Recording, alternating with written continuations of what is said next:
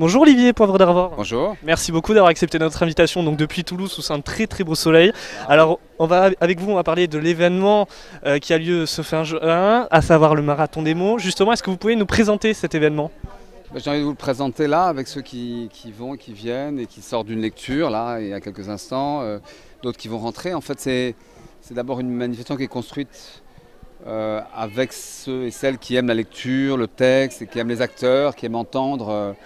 Voilà, et cette ville est, ben, on l'entend, euh, vivante. C'est une ville de tchatch, c'est une ville euh, qui aime les mots, une tradition depuis les troubadours en passant par Nougaro. Et on a, il y a maintenant 10 ans, créé, cette, enfin 11 ans, créé cette manifestation en pensant qu'on pouvait se confronter à, cette ville de pierre, euh, de briques, pour en faire un lieu, un grand lieu à l'échelle locale et puis aussi internationale d'émotion et puis de, de célébration de la parole. Justement, vous avez écrit de nombreux livres, certains avec votre frère. Alors justement, euh, est-ce que ce n'est pas dur d'écrire un livre à deux, surtout quand c'est quelqu'un de sa famille, de plus son frère? Non, c'est jamais, c'est à la fois dur d'écrire et pas dur, de toute façon en au départ.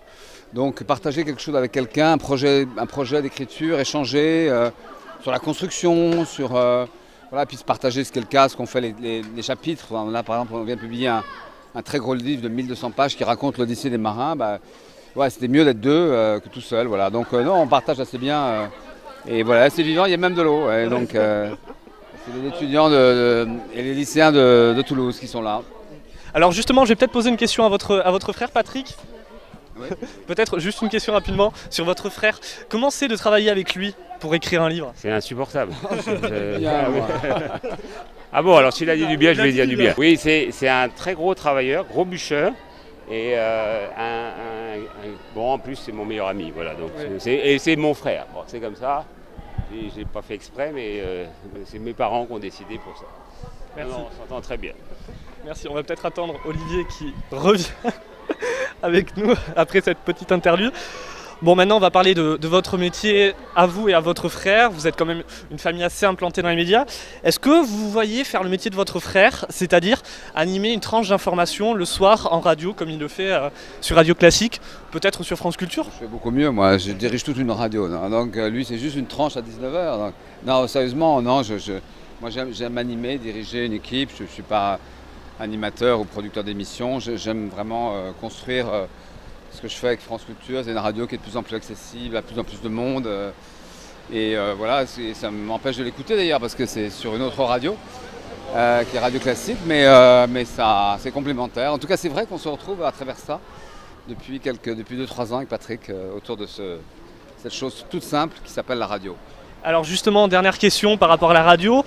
On est en train d'apprendre un petit peu la grille des programmes des radios à droite à gauche. Justement, c'est quoi le programme pour France Culture la saison prochaine? Beaucoup de. Une ouverture à, quelque chose qui est au-delà de, de- des- émissions de connaissances et de savoir qui sont très présentes. Ouverture à la musique, euh, ouverture à une radio peut-être un peu plus moderne. En tout cas, notre sujet à nous, c'est vraiment de, de toucher un public euh, qui n'est pas uniquement un public de, de gens qui sont euh, un peu âgés, hein, plus de 50 ans, comme souvent les radios généralistes, mais d'aller, euh, d'être, euh, oui, d'être, euh, d'intéresser les, plus jeunes, les étudiants notamment, et puis un public francophone aussi. Donc il faut le faire avec, avec d'autres outils et puis certainement avec une ouverture à des formes plus contemporaines. Moi je veux faire une radio très contemporaine et qui puisse parler de l'histoire aussi, de, de la philosophie, mais qui soit ancrée dans son temps. Et elle existe depuis 50 ans cette radio, il faut essayer de l'inventer pour les, pour les années à venir.